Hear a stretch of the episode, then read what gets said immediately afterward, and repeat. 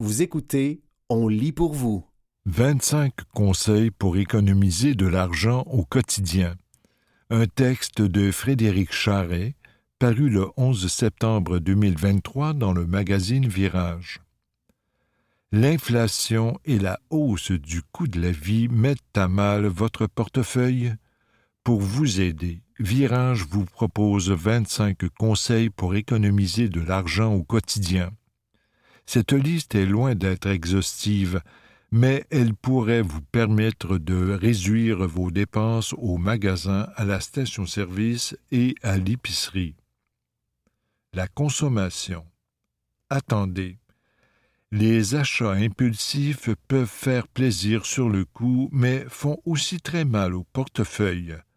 Pour les prévenir, évitez de vous rendre au magasin ou de naviguer sur des sites transactionnels lorsque vous vous sentez émotivement vulnérable. Tenez un journal de vos achats.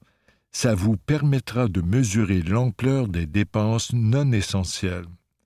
Si vous voyez un objet qui vous tente beaucoup, prenez le temps d'y réfléchir. Vous pouvez prendre une photo de l'objet convoité et réévaluer votre besoin la semaine suivante.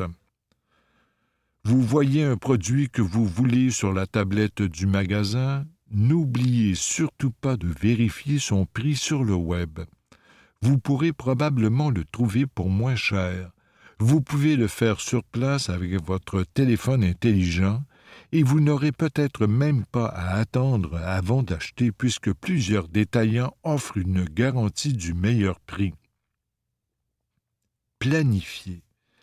C'est le mois de février et votre manteau d'hiver commence à s'user. Pensez dès lors à le remplacer. En cette fin de saison, le prix pourrait être plus alléchant. Vous pourriez économiser ainsi en planifiant bon nombre de vos futurs achats. Plusieurs calendriers sont publiés sur le web, comme ceux de Protégez-vous et sélection.ca. Aimez les rabais. Épicerie, pharmacie, quincaillerie, banque, plusieurs commerces offrent des rabais aux personnes de 50, 55, 60 ou 65 ans et plus. Certains ont même des journées pour aînés. Informez-vous et sortez votre pièce d'identité à la caisse devenez membre du réseau FADOC ou renouvelez votre adhésion, et vous aurez accès à une panoplie de rabais chez ses partenaires. En utilisant la fonction de géolocalisation de l'application FADOC, vous trouverez en temps réel les rabais à proximité de l'endroit où vous êtes, et ce, partout au Québec. Aimez la gratuité. Allez-vous vraiment lire plus d'une fois le polar que vous êtes sur le point d'acheter en librairie? Probablement pas. Alors pourquoi ne pas l'emprunter à la bibliothèque municipale? C'est gratis et facilement accessible. De plus, certains établissements proposent des services de livraison à domicile pour les personnes aînées. Outre les livres, les biblios proposent des tas de choses gratuites, comme des DVD, des jeux vidéo, des semences, des laissés-passer pour des musées et même des jouets, utiles quand vous accueillez vos petits-enfants pour le week-end. Pour vos rénovations, vérifiez s'il existe une bibliothèque d'outils dans votre région. Il y a un coût d'abonnement, mais c'est peut-être moins cher que d'acheter. Pour vous divertir, plusieurs villes offrent aussi des activités culturelles gratuites, ou à très faible coût, comme des conférences, des spectacles, des expositions. Fouillez un peu sur le web et vous trouverez une belle idée de sortie. Partagez. Vous avez sans doute des objets que vous n'utilisez plus, vos amis et vos proches aussi. Parlez-vous et créez un cercle d'échange. Votre ami pourra ainsi prendre vos bâtons de golf, qui récolte la poussière et vous, vous aurez accès à sa tente pratiquement neuve. Votre entourage ne veut pas participer, joignez-vous à l'un des nombreux groupes d'échange en ligne comme Troquet, C'est Gratos Montréal, plus de 21 000 membres sur Facebook. Vendez.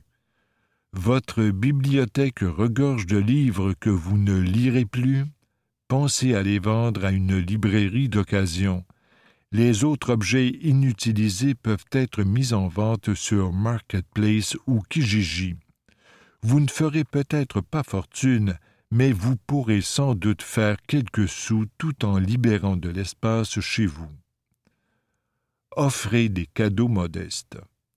Vous aimez probablement gâter vos petits-enfants, mais ont-ils réellement besoin d'une énième bébelle? Vous économiserez en limitant le nombre de cadeaux à faire aux anniversaires et pendant les fêtes. Personne ne veut avoir l'air radin. N'hésitez donc pas à discuter franchement avec les parents sur la quantité de présents à donner, tout en ouvrant la porte aux cadeaux faits maison et aux objets de seconde main.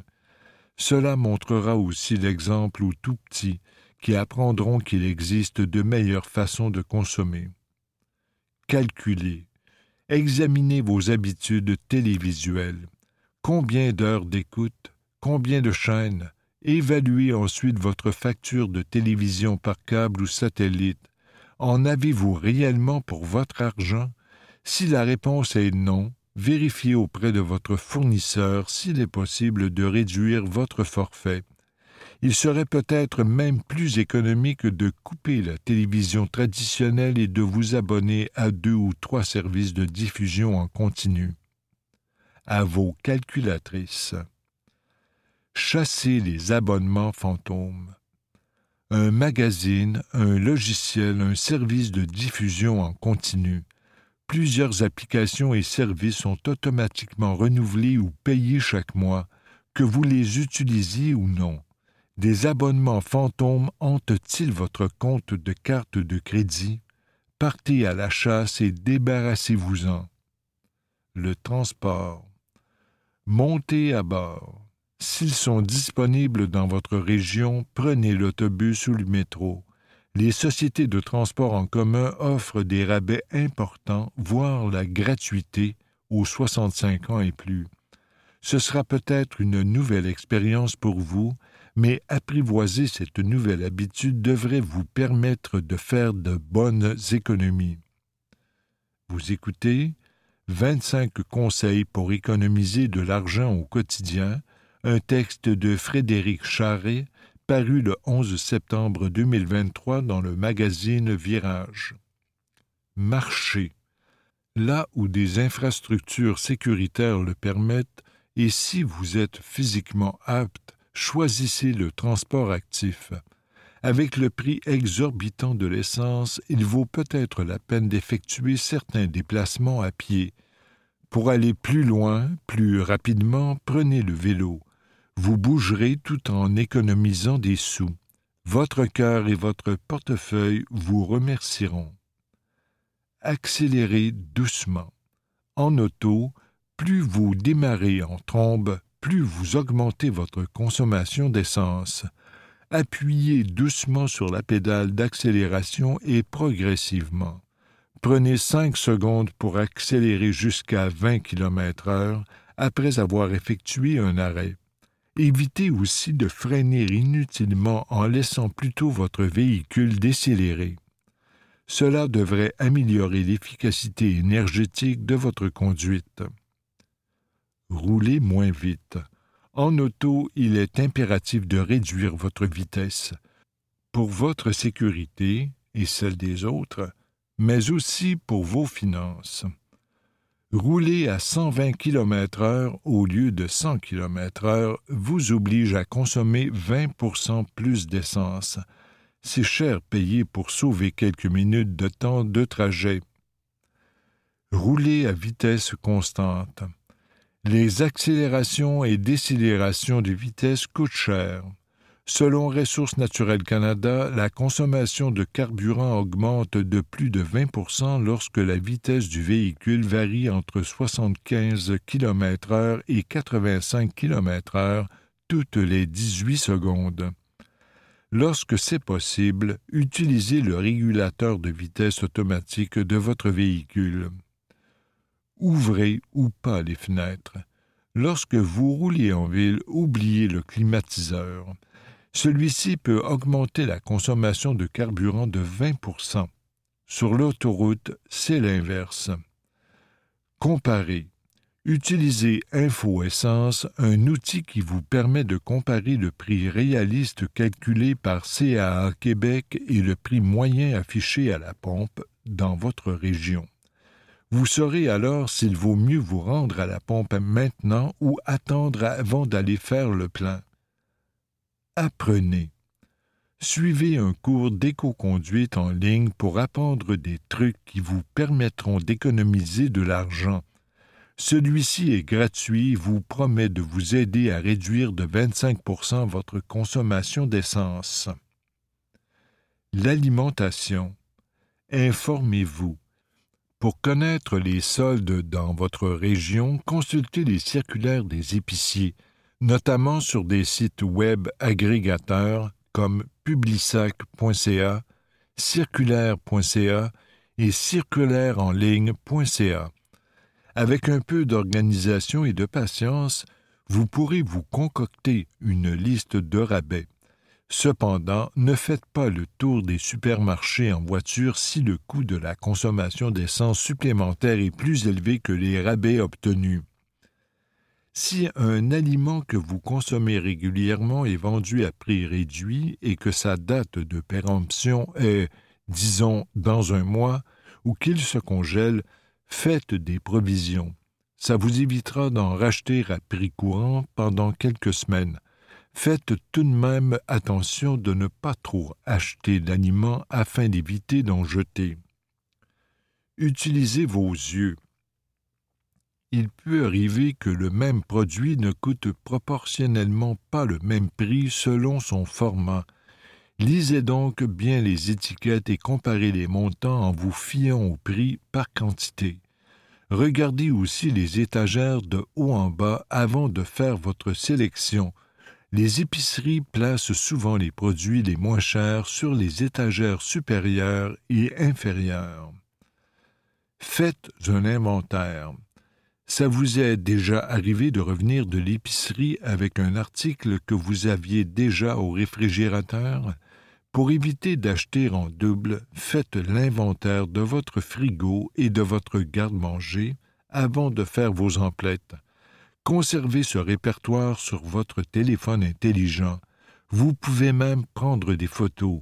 Ces efforts vous permettront de mieux rédiger votre liste d'épicerie et de vérifier sur place la pertinence d'un achat impulsif. Végétaliser le prix de la viande explose d'année en année. Diminuez votre consommation de bœuf, volaille, porc et poisson pour économiser sur votre facture d'épicerie.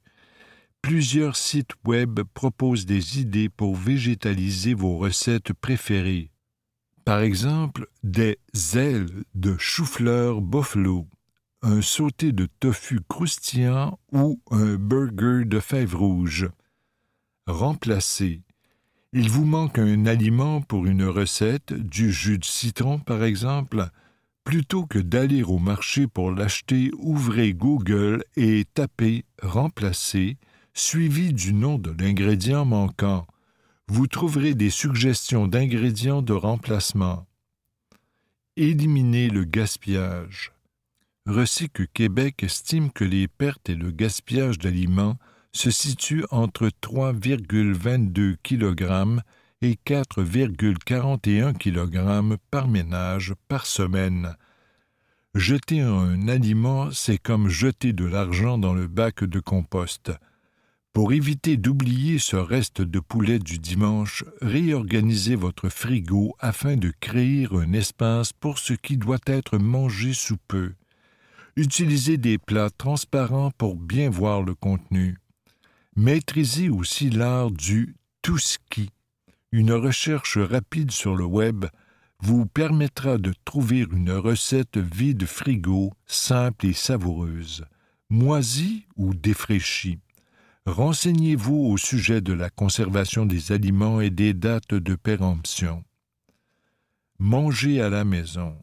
Soyons honnêtes, manger au resto est devenu un luxe. En coupant ce petit plaisir, vous pourriez économiser gros. Selon les données de Statistique Canada, le prix des aliments achetés au restaurant a grimpé de près de 8% de juillet 2022 à juillet 2023. Et cette tendance haussière n'est pas près de ralentir. Même en mangeant sur le pouce, vous n'y échapperez pas puisque les factures bondissent aussi dans les établissements de restauration rapide et au comptoir de mets à emporter. Si vous voulez manger sans trop dépenser, il vous faudra le faire à la maison. Soyez créatif. Organisez des soirées potluck, repas partage avec vos amis et vos proches. Faites plus de pique-niques. Organisez des soirées thématiques. Essayez une nouvelle recette par semaine. C'était 25 conseils pour économiser de l'argent au quotidien un texte de Frédéric Charret, paru le 11 septembre 2023 dans le magazine Virage. Les avantages insoupçonnés du CELIAP, une chronique d'Emmanuel Grill, paru le 16 octobre 2023 dans le magazine Protégez-vous.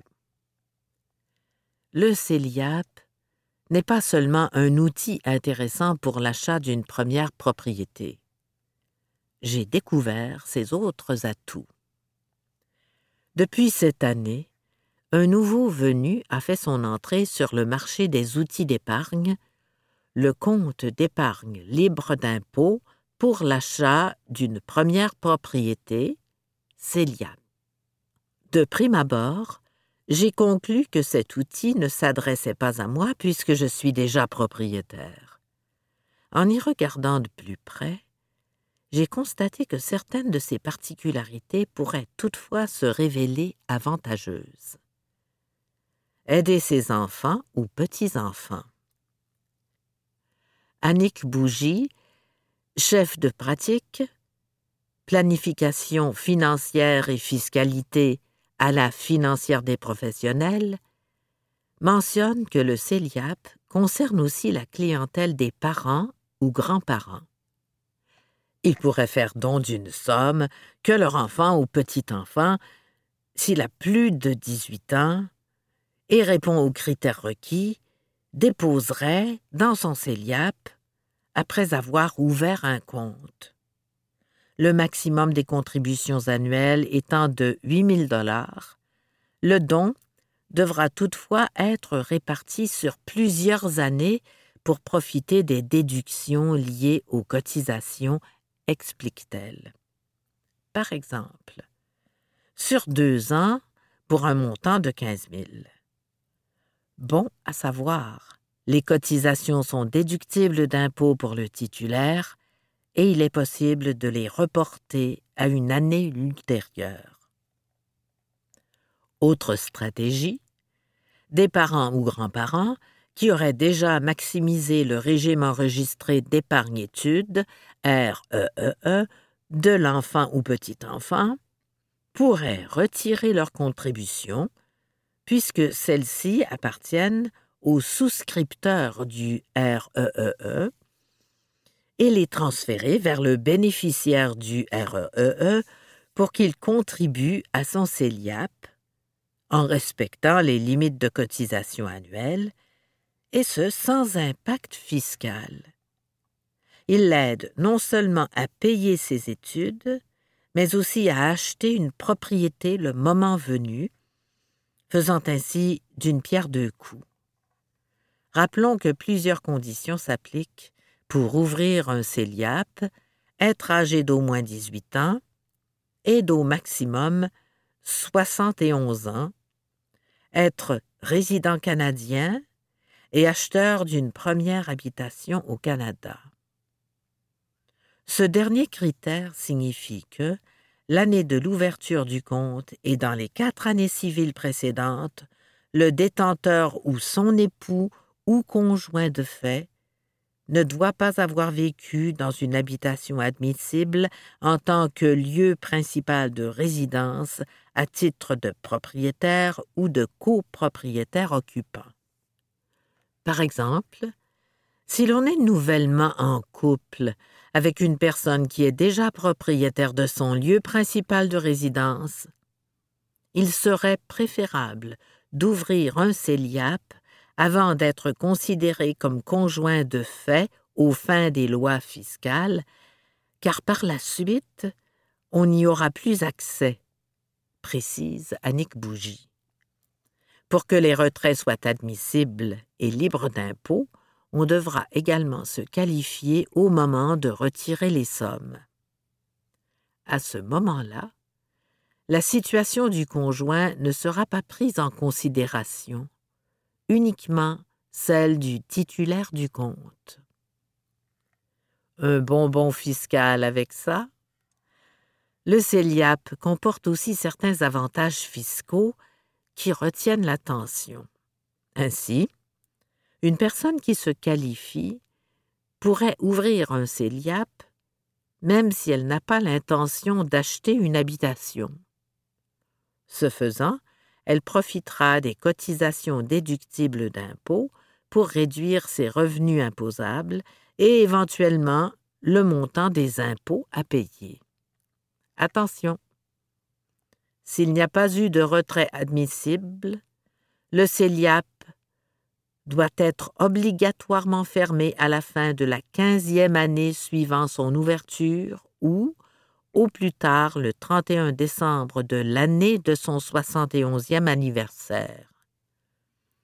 Avant la fermeture du compte, le titulaire a toutefois le droit de transférer les sommes dans son REER ou son FER, Fonds enregistré de revenus de retraite, et ce, sans impact fiscal. Mieux encore, si les montants sont transférés dans un REER, cela n'affectera pas le plafond REER. Autrement dit, si on a cotisé le maximum au CELIAP, on vient de se créer un espace REER supplémentaire de 40 000 dollars, souligne la planificatrice financière Annick Bougie. Utilisé adéquatement, le CELIAP permet donc d'optimiser notre fiscalité en tirant profit non seulement des déductions d'impôts, mais aussi du report possible de celles-ci. Par exemple, en les utilisant pour réduire son revenu pour une année donnée, on pourrait recevoir certains avantages socio-fiscaux qui, autrement, nous échapperaient.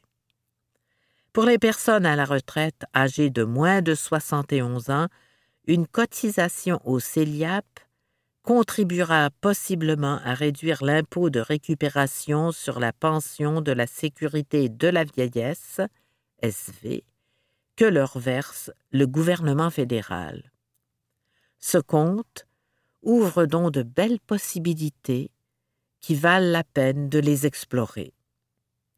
C'était Les avantages insoupçonnés du CELIAP, une chronique d'Emmanuel Grill, paru le 16 octobre 2023 dans le magazine Protégez-vous.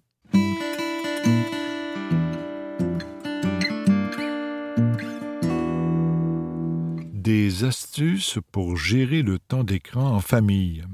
Un texte de Coralie Laplante, paru le 4 septembre 2023 dans la presse. Si la gestion de l'utilisation du cellulaire en classe s'avère un défi, celle du temps d'écran à la maison en est un tout autant, particulièrement lors de la rentrée scolaire. Pour favoriser la transition des vacances vers la routine de l'automne, l'organisation Pause suggère des astuces aux parents et aux adolescents pour encadrer leur utilisation des écrans. Selon l'Académie de la transformation numérique, qui œuvre en partenariat avec l'Université Laval, 42 des Québécois de 6 à 17 ans ont passé en moyenne plus de 10 heures par semaine sur le web en 2022. En 2019, avant la pandémie, cette proportion s'élevait à 25% Toutefois, de saines habitudes numériques incluent plusieurs facteurs en dehors du temps passé sur le web. Les contenus consultés et les moments où les écrans sont utilisés font aussi partie de cet équilibre numérique, explique Julie Maillet, chargée de projet chez Pause. Les routines, que ce soit la routine des écrans, la routine du sommeil, tout ça pendant les vacances d'été, elles sont moins rigides pour beaucoup de familles. Alors, quand vient le temps d'arriver à la rentrée scolaire, effectivement, il faut préparer l'enfant à un retour à une certaine routine peut-être plus stricte, affirme Madame Maillet. La première étape, selon la porte-parole de Pause, est de se questionner sur ses valeurs et sur le temps d'écran qu'on estime pouvoir allouer chaque jour. La première des choses serait peut-être de se questionner comme parent, d'évaluer sa propre utilisation, comment nous on la vit dans notre quotidien, d'ouvrir la discussion avec son enfant aussi, déclare Madame Maillet. C'est sûr que d'avoir un cadre clair d'utilisation, c'est toujours gagnant, même si on comprend que ce n'est pas toujours facile de le faire. Pour ce faire, Pose propose différents outils sur son site Web. Par exemple, le questionnaire Es-tu futé avec ton sel? Permet aux parents et aux adolescents d'évaluer leur utilisation de leurs appareils électroniques et offre des trucs pour diminuer son temps d'écran. L'organisation rend aussi disponible le guide Pause pour une famille branchée qui propose d'établir une entente par rapport à l'utilisation des écrans à la maison. Ce contrat permet notamment de déterminer en famille les moments où les écrans sont interdits, par exemple pendant les repas, et le nombre de minutes sans écran minimal avant l'heure du coucher. En ce qui concerne le temps d'écran quotidien, la Société canadienne de pédiatrie recommande que les petits de moins de deux ans ne soient pas exposés à des écrans. Pour les enfants âgés de 2 à 5 ans, le temps d'écran devrait être limité à moins d'une heure par jour. Pour les enfants de 5 ans et plus, il n'y a pas de recommandation en termes de nombre d'heures, précise Madame Maillet. Mais ce que recommande la Société canadienne de pédiatrie, c'est de voir les types d'usage, les contenus, et de s'assurer que l'enfant a d'autres occupations, qu'il socialise, qu'il fasse des activités artistiques, sportives. C'était Des astuces pour gérer le temps d'écran en famille un texte de Coralie Laplante paru le 4 septembre 2023 dans la presse.